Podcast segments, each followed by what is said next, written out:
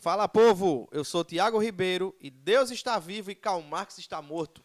Fala galera, aqui é Derek Melo e lembre, Via Láctea não é chocolate. E aí galera, aqui é Larissa Velar e a Terra não é plana.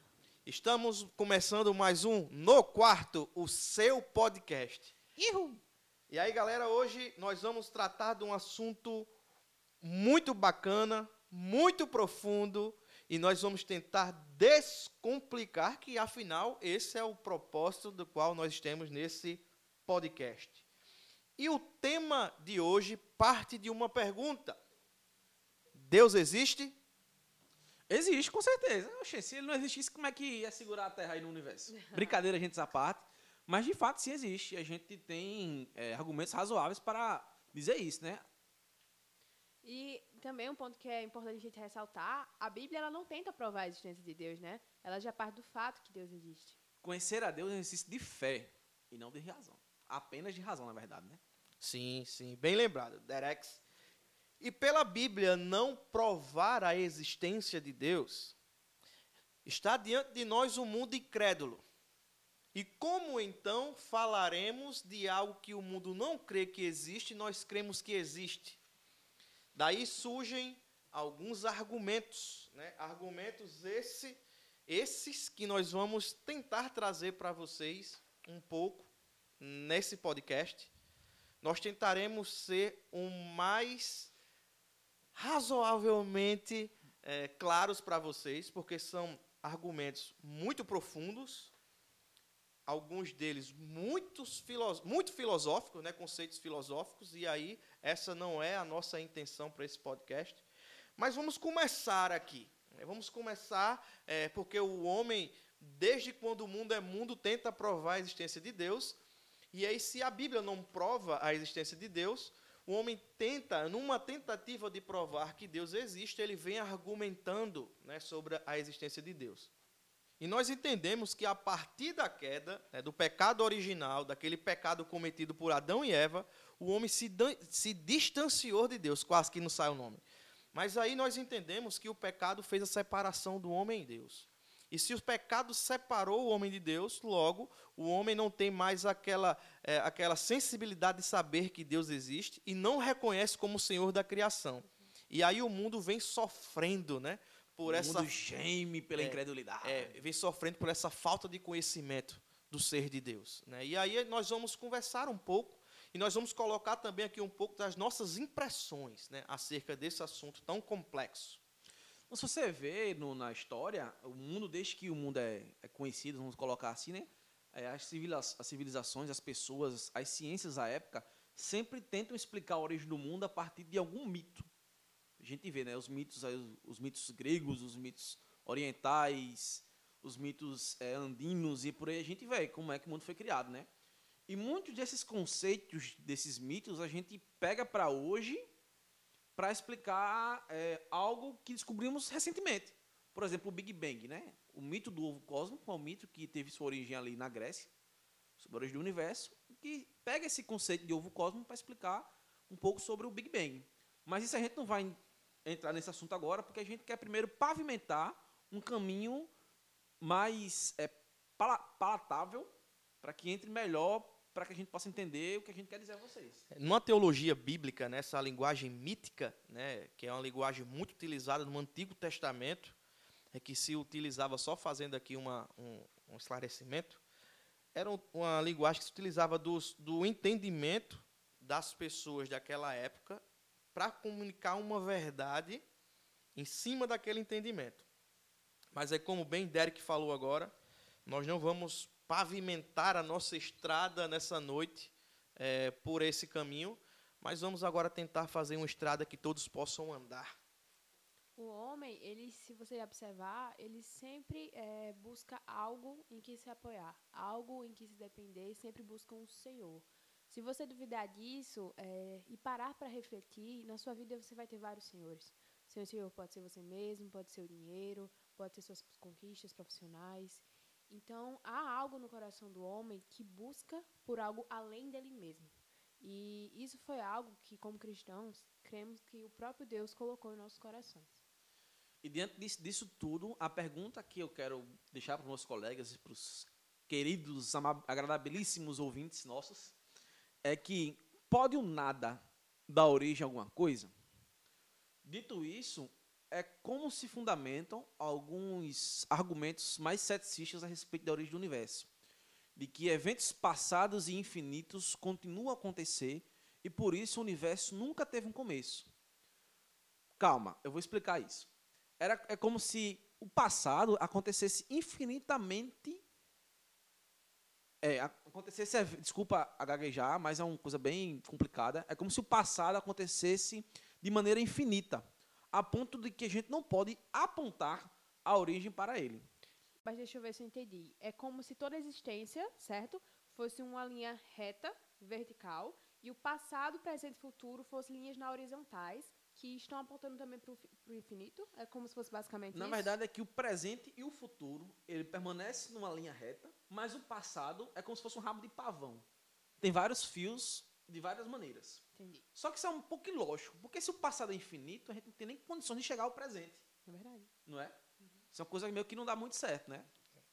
Exatamente. E aí a gente vai é, pensar sobre essas coisas. Eu queria citar a, uma famosa frase de Fyodor Dostoiévski, que ele diz que existe no coração do homem um vazio que só Deus pode preencher. E aí nós vamos para um ramo da teologia que nós chamamos de sensus divinitatis, né? E aí eu vou explicar esse termo, é, um, é uma frase em latim, que significa dizer que existe no coração ou existe dentro de cada ser humano é, um anseio de adorar algo, né? E o que é esse algo que deve ser adorado? E aí é que vem é, surgir essas tentativas de explicação do objeto a ser adorado, né?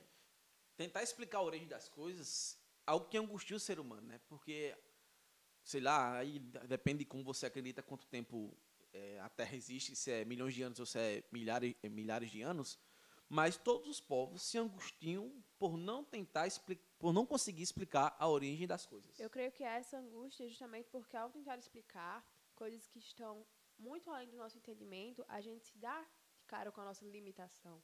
Então, é, nós cremos na existência de um Deus e que servimos a esse Deus, entendemos o nosso, a limitação do nosso conhecimento acerca dele. E também entendemos que a queda, sim, afetou o nosso conhecimento de Deus, obviamente, mas não foi a queda que nos impede de conhecer completamente a Deus, porque nunca vamos conseguir conhecer completamente um Deus que é infinito, um Deus que é eterno. Deus, ele, ele se revela da forma como ele quer. No Éden, as pessoas, é, Adão e Eva, né?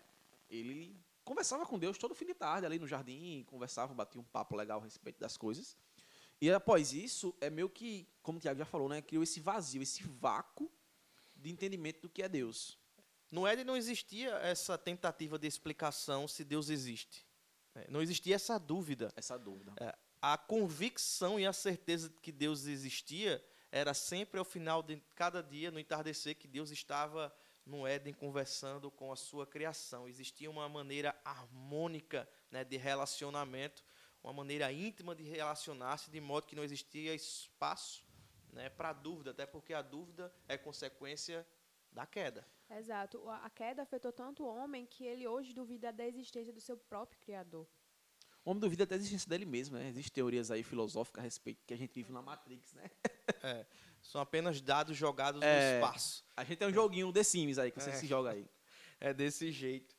E aí, é, galera, existem essas tentativas né, de, de argumentação acerca da existência de Deus.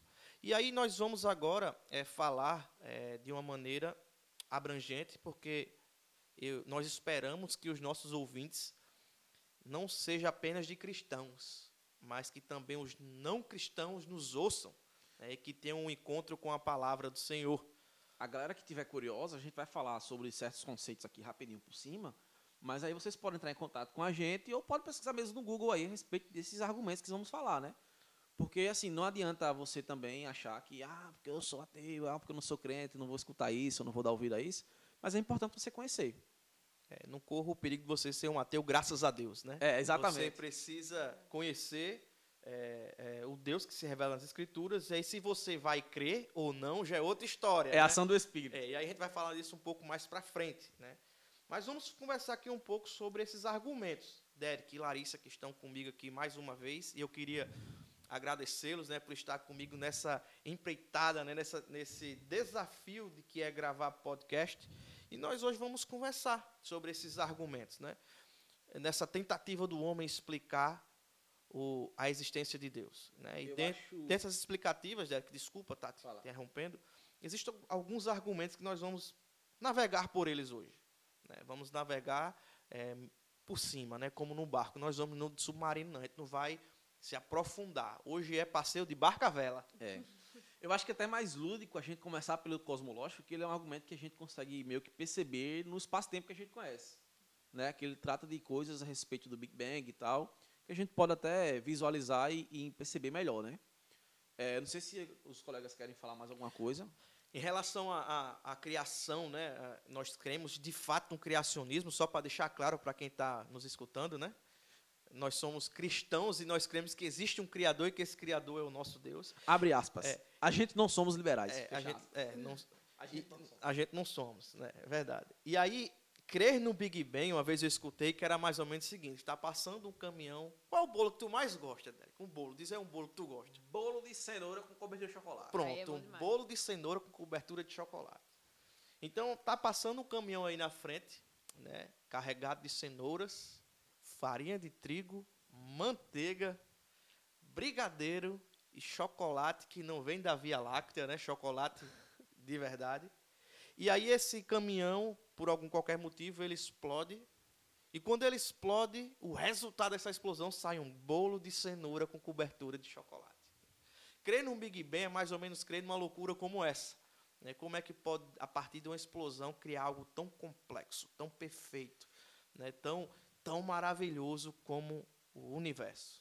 É só deixar bem claro que não foi a explosão que criou o universo, segundo a teoria do Big Bang, né? A partir. É né? a partir da explosão a que part... o universo se expande, porque eles não querem é. admitir que a coisa teve um início, né? É. Isso é bem interessante de falar, porque é bom a gente fazer um apanhado um pouco histórico disso, porque as universidades, a ciência, vamos dizer assim, o método científico também, ela foi criada justamente para pensar a criação a partir de Deus. A universidade, uma das universidades mais antigas do mundo hoje é Oxford, Coimbra, Notre Dame e entre outras. As dez maiores universidades do mundo, elas são Harvard. de raízes cristãs. Exatamente. Então foi os primeiros cursos dela foi curso de teologia, direito e salvo engano, alguém me corrija aí, eu acho que medicina. Tenho tanta certeza quanto a isso. Mas foi justamente para pensar cientificamente, racionalmente a fé cristã.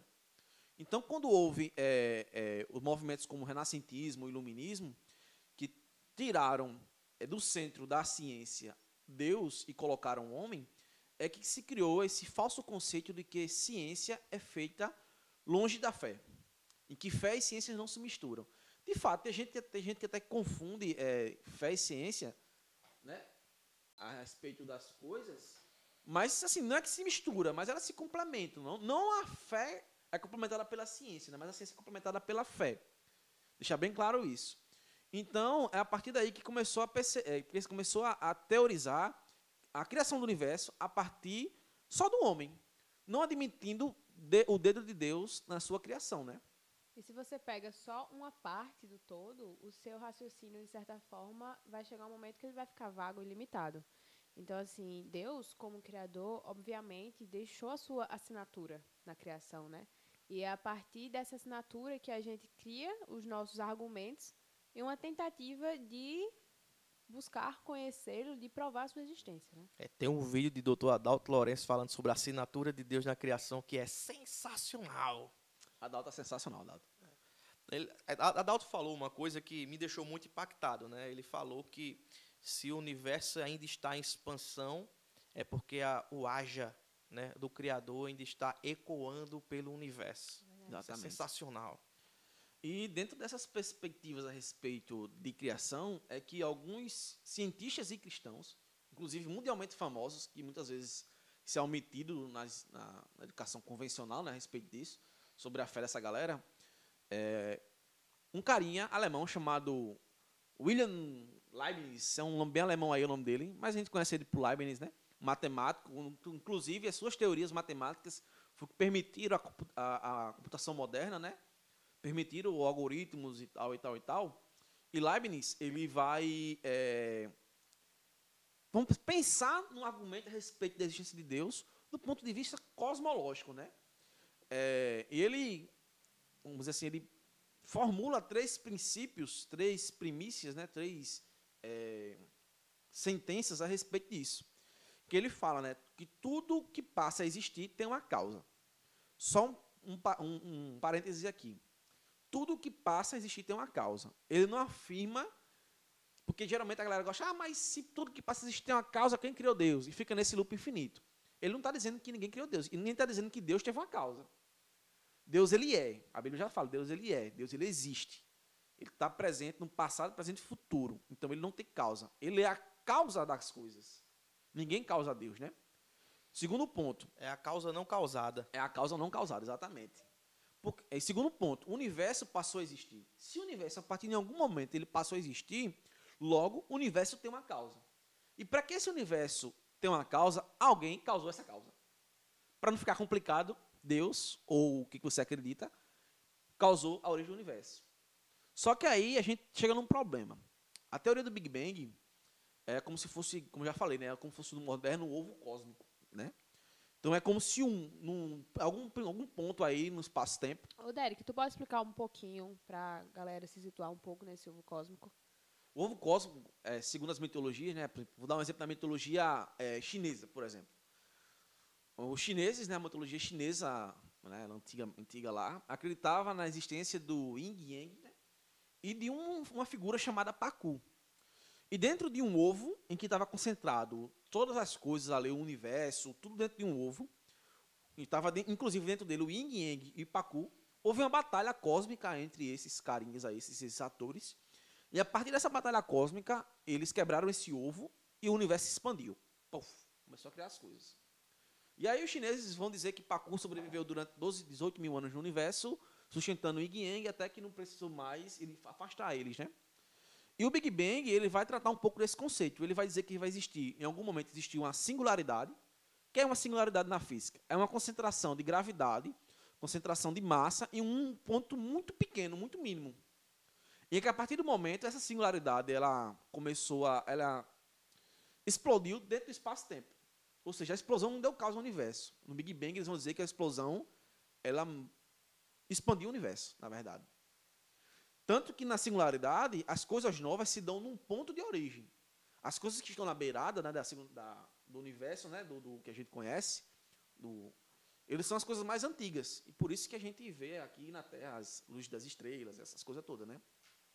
Só que você parar e fazer um raciocínio básico, como é que esse ponto singular, ele em algum momento explodiu e deu origem a todas as coisas? Deu origem a, sei lá, a gravidade, vida na Terra, estrelas, constelações, buraco negro, tudo que a gente vê no universo. Essa infinitude surgiu a partir de um acaso, de uma explosão no acaso. Quando, quando a gente pensa em explosão, a gente pensa logo em destruição e não em criação. Não né? em criação. É, é, o, é o caminho contrário, o caminho inverso. Ah, é praticamente, não vou dizer praticamente, é totalmente, né, totalmente inconcebível, né, a partir de uma explosão, algo tão complexo, né, ter sido gerado. Matematicamente, é mais miraculoso acreditar na explosão Isso. do universo, no Big Bang, como você quer pontuar aí, do que acreditar que um ser imanente, um ser transcendente, um ser que está além do espaço-tempo, foi a causa de tudo isso. Agora é o meu ponto. Você acreditar que isso foi do Deus cristão é uma questão de fé, como eu acredito. Que foi o Deus da Bíblia, que é ex nihilo, que pela palavra deu origem às coisas.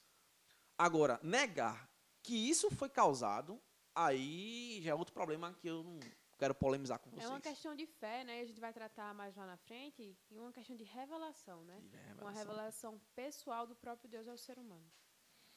É, é, é, é preciso ter mais fé para ser ateu do que para ser cristão. Né? Não, e uma coisa bem interessante, que o Big Bang, né, primordialmente, foi pensado por um cara, astrofísico, padre, Georges Lamartine, padre belga, e eles, e aqui eu vou fazer um, uma parafrase das frases que ele falou para explicar o Big Bang, e Lamartine vai dizer basicamente o seguinte, ele sugeriu que a expansão do universo se projeta de volta no tempo, como eu falei, né? As coisas antigas estão mais na beirada das coisas e as coisas novas estão, estão acontecendo ali, na explosão, né? Significa que quanto mais no passado, menor era o universo. Até que em, algum ponto finito no passado, toda a massa do universo estava concentrada em um único ponto. Note que Lamartine fala em um, um ponto finito. Ele não fala de infinito. Ele fala que o começo das coisas teve um começo lá naquele período de tempo em que estava concentrada toda a massa das coisas. E em um único ponto chamado átomo primitivo, segundo Lamartine. Foi onde e quando o tecido do tempo e espaço veio à existência. Então, naquele ponto finito, em que estava concentrada a gravidade, tudo isso, foi onde o tempo e espaço veio à existência. E para ilustrar biblicamente isso que Lamartine falou, a gente vai olhar no primeiro versículo, no primeiro capítulo da Bíblia, em Gênesis 1, 1, em que vai dizer que, num princípio, o tempo, criou Deus os céus e a terra, o espaço. Espaço. Portanto, vai concluir o argumento cosmológico, né, que a força causadora do universo tem que transcender o espaço-tempo. Tem que estar além disso. Ele tem que ser imaterial, imutável e poderoso o suficiente para criar o universo. E aí cabe a vocês é, fazer juízo de valor e pensar quem foi que fez isso. Quem? Quem será? Quem? Quem? Quem? Bufa os tambores. Eu acho interessante a gente pensar também no sentido de que o homem ele busca é, explicações racionais para negar a existência de Deus, porque acreditar na existência de um Deus é, não é somente crer, porque até os demônios creem, mas é, é algo que traz responsabilidade ao homem, né? É algo uhum. que vai trazer uma responsabilidade de não somente conhecê-lo, mas de viver de forma a agradar a esse Deus que é criador de todas as coisas. Até para ser ateu, você tem que acreditar que ele não existe. É, exercício de fé. Exatamente. Porque é o seguinte, dizer que ele não existe, beleza, diga que ele não existe, agora prova. Exato. É muito mais difícil provar a inexistência de Deus do que a existência de Deus. É, é por isso que você vê todas essas tentativas né, de, de, de, de refutação acerca do Deus Criador. Né? Inclusive, eu me lembro do episódio que, há uns, há uns anos atrás, eu fui fazer uma, uma reflexão, trazer uma pregação para os jovens, e na introdução eu falava de um médico, Francis Collins, né, um pesquisador de genoma, um dos mais respeitados cientistas dos Estados Unidos. Ganhou um prêmio agora que é como se fosse um Nobel da Medicina. Exatamente. E hoje ele faz questão né, de evidenciar a sua fé. Né? Um homem cristão. E aí, uma coisa que ele disse em um dos seus discursos que me deixou muito, muito feliz pela coragem né, dele falar isso no meio científico, né, que hoje nós entendemos que o meio científico, né, a, a ciência moderna hoje, ela tenta de todas as maneiras negar a existência de Deus através do, do, do psique, né? Não, e tu falasse isso agora, e eu lembrei que isso é uma falácia muito grande criada pelo neoateísmo militante. Tem um, um, até um, fazer até propaganda aqui dele, de Buibotalk, um episódio falando sobre o neoateísmo. E um dos caras que estava lá, acho que é Elber Bragança, Velber Bragança, eu não sei. Só lembrei do Bragança, que é um nome que, que ficou marcado, do né? príncipe. Do, família, não, não é do príncipe, não. Real, da não é família real, real não. Bragança e Bragança. Ele é professor da Unicamp de biologia, esse cara. Ele é crente e, e tava outro, outro biólogo também junto com ele, que agora esqueci o nome dele agora. Mas é, é, é, Velber Bragança ele trouxe um dado que eu achei muito interessante sobre os Nobéis da ciência, né, de física, química e essa galerinha toda. Ele falando que 90%, agora o número não, exato não lembro, mas é basicamente nessa casa, que 90% é, dos cientistas que ganharam esses Nobel de física, química e por aí vai, eram crentes. Quando, quando cristãos, eram judeus. Então, assim, essa falácia de que ah, todo cientista é famosão, poposo e tal, é, ateu é mentira. Ele até coloca também que aquele que não acredita, que não é cristão ou seja judeu, ele é agnóstico, porque ele não tem nem certeza se existe ou não Deus, né? Prefere se abster. Não, peraí, eu não sei, então não vou tomar partido aqui, né? É, são, são as tentativas, né, de, de provar a existência de Deus. Mas não para por aí, né? Nós temos outros argumentos. Por exemplo, a gente tem um argumento ontológico, né? O ontológico é bem Exatamente. mais, mais complexo, mais abstrato, porque como eu falei, é, como eu já falei do cosmológico, né? Cosmológico você consegue visualizar é, ele, né? Você vê coisas do universo, espaço e tal. Mas o ontológico não. Porque o ontológico ele foi um desafio feito a Anselmo da Cantuária, né? Cantuária. Exato, Anselmo de Cantuária. Anselmo de Cantuária, Bispo da Cantuária. bispo da Cantuária, exato, em que Anselmo, à época, foi desafiado a provar a existência de Deus a partir de argumentos que não apelassem para dogmas da fé nem para a Bíblia. Então aí ele, abstratamente, ele começou a formular questões a respeito disso. Passado o tempo de Anselmo, e agora moderna, no período mais, mais moderno, um filósofo chamado Alvin Plantinga, professor da Universidade de Notre Dame, na França, inclusive, os filósofos mais respeitados do século XX, eh, 21, né, que ele está vivo ainda, ele não morreu, ele aplicou conceitos da matemática, da filosofia modal, para esses argumentos de Anselmo, e aí ele conseguiu meio que explicar de forma lógica a existência de Deus a partir dali. Detalhe que Anselmo, é Anselmo desculpa, é, é Plantinga, ele não é, é, se propõe a criar é, a criar argumentos para a existência de Deus, a provar a existência de Deus. Ele fala que é possível, é lógico. E aí ele, com seus argumentos, ele faz isso. Eu não vou me aprofundar nesses é, essas primícias, esses, essas sentenças que ele coloca, porque é algo bem complicado. Então, eu aconselho a vocês a dar uma googada aí, botar no Google aí, Alvin Plantinga, e ver um pouquinho sobre o argumento ontológico. Larissa tá tão caladinha hoje. Legal esse- essa questão do argumento ontológico, né? Antes de a gente gravar o podcast, Derek tinha me explica- explicado um pouco sobre. Foi uma viajada grande que a gente deu, né? Mas a gente falou um pouco sobre argumentos que, que são exterior ao homem, né? Mas há também, por nós sermos criação de Deus, argumentos que são interior ao homem. E são argumentos morais, né? Que a gente chama. E um cara que eu. O meu- sensus deitatis. é, e um cara que eu gosto muito, assim, enfim, eu, eu creio que todo cristão também, é o tal de C.S. Lewis, né? Ele vai trazer esses argumentos. São Celsius. Ele vai trazer esses argumentos morais. E Keller também fala um pouco dele no livro Encontros com Jesus. Mas eu creio que muito baseado no que Deus falou.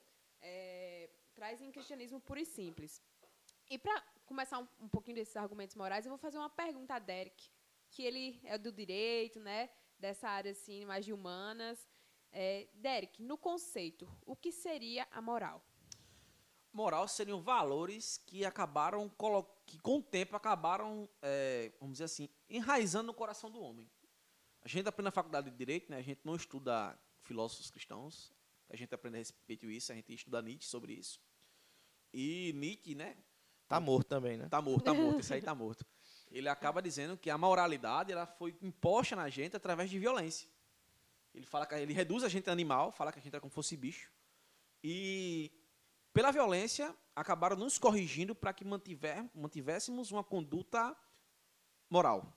E vai, e vai se deferir também da ética, né? Porque a Exatamente. ética é algo mais de regras pautada na moralidade, né? Que na ética aí, como, falar como aprendendo na faculdade de direito, a ética, Nietzsche ele meio que coloca que não existe ética, né? Porque tudo é através mais humano, mais animalesco mesmo.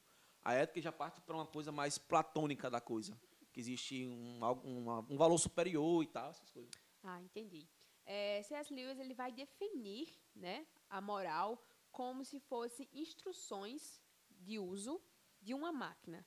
E essa máquina somos nós. Então, ele vai dizer que a moralidade muitas vezes vai evitar o superaquecimento, o mau funcionamento dessa máquina. Então, quando a gente vai parar para pensar no conceito de bem e mal que está implantado e raigado na sociedade, por exemplo, o que faz o bem ser bem e o que faz o mal ser mal. Seria meramente a opinião do homem, seria meramente é, o pensamento do homem a respeito disso, seria algo pautado em opinião. Então, o que faz de Hitler algo mal? Se a minha opinião seria melhor ou maior do que a dele? Quando a gente para para pensar isso, é impossível a gente não olhar para dentro de si e não olhar para aquilo que teve a origem. Porque Lewis vai falar que a, a moralidade está muito relacionada ao propósito. Teve um psiquiatra no tempo da Revolução Francesa, desculpa te interromper, Lari. Que ele disse que os loucos do presente são os revolucionários do futuro, né? uma vez que não existe moral, né? não existe ética. Isso é uma criação eh, de um grupo específico para algo específico. Porque quem, quem pensa dessa maneira cria a partir do caos. Né? É. Se existe o caos, não existe lei. E uma Se não existe lei, não existe ética. E se, existe, se não existe ética, não existe um criador, não existe nada que rege né, a, a essa sociedade referida. Isael, se falasse isso agora, só lembrei do que eu conversava com os colegas na faculdade, e eu sempre perguntava a ele, certo, beleza, não tem moral, não tem nada, assim, mas por que que todo mundo acha que matar o outro é errado? Exato. A gente já parte para ver a contribuição da moralidade cristã na sociedade, né? Perguntas simples, né? Trazendo assim, deixando mais palpável a nossa discussão. Se chegarmos para alguém assim, rapaz, você é um pecador. Como? Se eu não matei alguém, eu não roubei. Né? Existe, né? Existe esse esse senso do que é certo uhum. e de que é errado, né? Existe esse senso para algumas coisas, para as outras não. Mas aquilo que nós chamamos de fundamentais para uma sociedade se manter de pé existe. Exato. E C.S. Lewis ele vai falar também que é, é, essa noção de certo e de errado é algo tão real, é algo tão além de nós mesmos, que é além de nós mesmos, faz olhar para nós mesmos, que nós não conseguimos, por mais que tentamos, esquecer. Nós não conseguimos, no fundo, no fundo, embora a gente tente se desapegar dessas construções sociais que foram impostas, né, que é o certo e que é o errado, a gente não consegue esquecê-los, porque foi algo que foi escrito vamos dizer assim, no coração do homem. Tem um economista, é, que agora ele é anarcapitalista, né? Murray Hofburn, né? Ele... Rapaz, deu um nome na língua do quase não solta. Hofburn. Bom, se a pronúncia estiver errada, me perdoe, eu não sou burguês para pagar curso de inglês. E começou. Mas ele vai resumir né, o pensamento dele, ele escreve um livro sobre ética e tal. Ele vai dizer: olha, em toda a sociedade no mundo existe um padrão ético. Exato. E que esse padrão ético, é, é, que agora ele coloca na, na ponto de vista dele, né, mais econômico da coisa, que não pode haver agressão à propriedade do outro. Aí, se é corpo, casa, o que a pessoa tem, né? E quando a gente vai ver um pouquinho nessa questão de moralidade, muitos conceitos vai trazer que são algo, algo construído para cada sociedade, né? Só que se for algo construído para cada sociedade, então quer dizer que uma está certa e outra está errada. E qual a definição de uma está certa e da outra está errada? Então, quando a gente para para pensar... É o que é a verdade, né? Exato. Verdade, segundo Nietzsche, são conceitos é. metafóricos, metafóricos construídos no universo. É, é, a relativização da verdade. Se a verdade ela for relativizada, ela deixa de ser verdade. Exatamente. É, então, é interessante a gente pensar, porque porque se há um classificativo humano para isso, esse classificativo ele vai ser moldado pelas circunstâncias. Ou seja, ele não vai ser algo constante e ele vai ser algo totalmente passivo daquilo que está ao redor. Vamos pensar, por exemplo, assim: o que faz um governo ser bom ou mal? Isso vai diferir. Você é uma pessoa de direita ou de esquerda. Sou então, então, os seus pensamentos ideológicos muitas vezes vão fazer com que você ache algo que o governo fez bom ou mal. Então, você vai estar partindo de um pressuposto, de uma opinião, de uma visão de mundo sua. Tu fala isso tipo, no debate agora atual, né? Uhum. Tipo, se o governo vai falar que vai privatizar o Banco Central, os liberais, né, a galera da direita mais econômica assim, tem que fazer isso mesmo. Agora os esquerdistas ali do PCOzão ali da vida, os operários da vida, né, desses partidos de esquerda, fica logo brabo. Vai dar o dinheiro pro burguês, não sei o quê e tal. Exato. É basicamente isso. E o que faz a gente pensar, a gente até pode aplicar isso também na questão do governo, é o que vai fazer um governo ser bom ou mal é se ele vai ter cumprido o seu propósito. E qual seria o propósito da política? Se a gente for pegar o termo bem antigo, política é a arte de fazer o povo feliz, né? Então, assim, é, para aquilo que é certo e mal, tem que ter aquilo para aquilo que é errado e para aquilo que é certo, para aquilo que é bom ou que é mal, tem que ter um, um, conceito classificativo. E esse conceito classificativo está totalmente ligado ao propósito. Como assim? Vou ilustrar. O telos, o telos. Exato.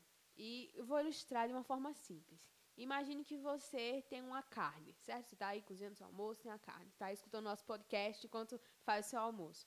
O seu objetivo é cortar a carne certo? E você vai ter uma faca e você vai ter aquele martelozinho. Então, para cortar a carne, qual seria o instrumento bom para isso? Seria o martelo ou a faca? Para cortar a carne e para chegar no objetivo de, de ter vários pedaços, a faca estaria cumprindo o propósito dela, de cortar algo. Já o martelo não. Se você quiser amaciar a carne, você pode usar assim um martelo. Então, o conceito é, a classificação do mal e do bom vai estar totalmente ligado ao propósito. E o propósito nos remete ao início. E o início nos, repete, nos remete ao Criador. E o Criador vai nos remeter ao padrão, à cosmovisão que foi criada. e que a gente não pode fugir, porque ela está impressa nos nossos corações. Então, por mais que a gente negue, por mais que a gente corra, é, por mais que a gente desobedeça aquilo que a gente foi criado para ser, há algo em nós que nos lembra constantemente. E, e esse nos lembrar traz um peso, e é por isso que o homem foge da existência de Deus. Tu fala isso, agora eu lembrei na Bíblia, né, que você perceber que os dez mandamentos só foram positivados em Moisés. Mas quando Caim matou Abel, Deus foi lá e cobrou dele, velho. Cobrou. E existia é, em, em Caim o, o, o conceito de certo e errado. Ele sabia, ele tinha consciência de que aquilo que, aquele, que o que ele fez com o irmão era errado. Exatamente. Né? Existe, como a gente falou no começo, dentro de cada ser humano, esse, esse sensus deitatis, né? essa consciência do que é certo e do que é errado. Mas aí nós precisamos partir não de um pressuposto, mas partir de uma verdade absoluta, que para nós cristãos é o próprio Deus. Exato. João vai trazer a revelação de Cristo como ele sendo a verdade. Ele vem, ele, ele é encarnado, né, como cheio de graça e de verdade. É- Cristo é a verdade absoluta, né? É, é, foi feito, né, o Deus que outrora era invisível se torna visível e toda a verdade que existe nesse Deus se torna agora visível. E essa verdade sempre existiu. Uma característica dela é a mutabilidade. É por Sim. isso que é inte- interessante a gente pensar também nessa questão da moralidade, antes da gente partir um pouco mais para a revelação, que a moralidade cristã ela é imutável. Ela não vai se moldar às sociedades, às, aos contextos em que o cristão está. Por isso que, como cristãos, temos que ser contraculturais em alguns aspectos. Exatamente. A, a, a moral não está ligada à cultura, né? Isso Exato. é, é contracultural, ou acultural, na verdade, né? Essencialmente, eu sempre, aí que são pagãos, essencialmente eu digo que ser cristão é ser contra a cultura. E tem, e tem gente que, assim, duvida, né? Ah, mas há coisas no Antigo Testamento que hoje, por exemplo, eh, não é mais pecado.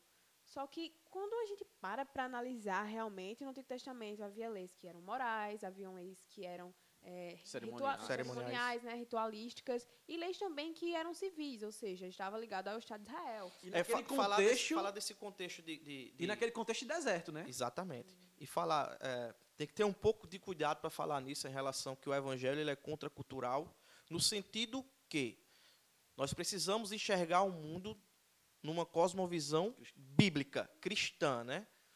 É, é balizada e analisada de acordo com as escrituras. Exato, não é Aquilo que não fere né, os princípios estabelecidos pela Bíblia, não tem problema de o cristão andar ou caminhar com ele. Mas aquilo que é extremamente danoso, né, que traz uma visão errada acerca do Criador, esse sim deve ser dado bicuda. É verdade, não é para ser um cristão... Dá-lhe bicuda na cara do cão.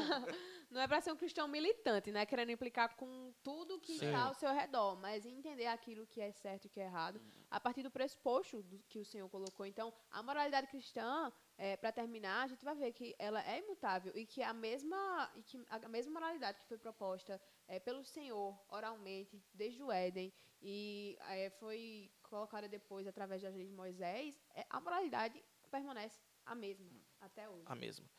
Por mais que estejamos numa sociedade imoral, a igreja precisa e deve manter a sua moral, né? a sua moral eh, de acordo com que com o seu viver, com o seu padrão de vida, seja uma assinatura do Criador. Né? E aí nós estamos vivendo essa crise de moral, né? a, a crise eh, da moralidade, dentro da própria igreja. Né? Vamos estreitar agora um pouco mais esse pensamento. Nós, nós não podemos cobrar tanto daqueles que são descrentes. Cobrar tanto não significa que nós não devemos cobrar. Né? Mas nós devemos cobrar, de fato, daqueles que são da família da fé. E aí a gente vai chegar naquele ponto. Ah, quem é você para falar do ungido de Deus? Outro ungido. Né? Né? Então, nós temos, nós temos o dever de apontar o erro, não como julgadores do erro, mas como aqueles que chamam atenção para a transformação. Exatamente. Né? Nós somos objetos né, nas mãos de um Deus criador e que utiliza do seu povo para a redenção de todas as coisas, né? inclusive da moralidade. Estamos vivendo um tempo muito difícil, né? um tempo em que aquilo que era considerado imoral hoje faz parte da Nunca família. antes na história da humanidade fomos, estamos sendo tão atacados como atualmente. Eu estava lendo ultimamente, um- um- inclusive um livro publicado pela editora Monegismo, né? A, a Política da Pornografia, né? Russell Hashdone, eu acho que é assim o nome dele, se eu não estiver Larissa que é poliglota, enganado. como é que é? Mas ele fala que, que essa imoralidade, ela, nós, claro que a gente vê nas páginas das escrituras, né, que a gente vai ver de acordo com a revelação bíblica, né, que o povo sempre foi imoral, né, Uhum. a partir da queda. Mas foi politizado isso a partir da Revolução Francesa, Exatamente. né, onde a imoralidade se tornou belo, como o Derek bem falou no começo, né? É uma coisa bem interessante, Tiagão, isso aí, porque os reis, à época, se sustentavam num poder, justamente dizendo que eram colocados ali por Deus. Aí você vê o tipo de rei. Rei glutão, rei que era injusto com o povo, rei que era beberrão, rei que era Exato. prostituto. Então era imoralidade por cima de imoralidade, entendeu? As coisas aconteciam dessa forma. Só que acabou chegando a um ponto que a sociedade disse, oxi, se esse povo é de Deus, oxi, peraí, tá alguma coisa errada aí, pô. Aí pronto, em vez de buscar a Deus, foi na onda. Verdade, Derek. Então, desde que o mundo é mundo, os homens sempre foram um exemplo para os outros homens, né? E aí, por fazerem isso, esqueceram um pouco, ou talvez muito, de um Deus que se revela, né, para o seu povo. E esse tema de revelação é um tema muito bacana, velho, um tema muito massa que a gente vai estar falando no nosso próximo podcast. Não perde, velho. Por isso que a gente traz aqui a responsabilidade da igreja, né? Igreja como sendo o indivíduo, né? A igreja viva, não um prédio feito por mãos humanas, né? Mas por mães humanas é- são feitas, né? Mas um povo que é considerado o povo do Senhor. Então essa responsabilidade da moralidade, da ética cristã está sobre nós. Que Deus nos faça viver, né, de acordo com a sua beleza, de acordo com o seu caráter. Amém, amém. E foi isso, galera. Foi muito bom estar com vocês. Fiquem ligados. E E aí, galera, não perda, como já dizia o poeta Marcos Almeida, eu sou casa, lugar de Deus. Então vamos lá, galera, que Deus abençoe cada um de vocês. Manda esse podcast para os teus amigos e que Deus abençoe a tua vida. Fui!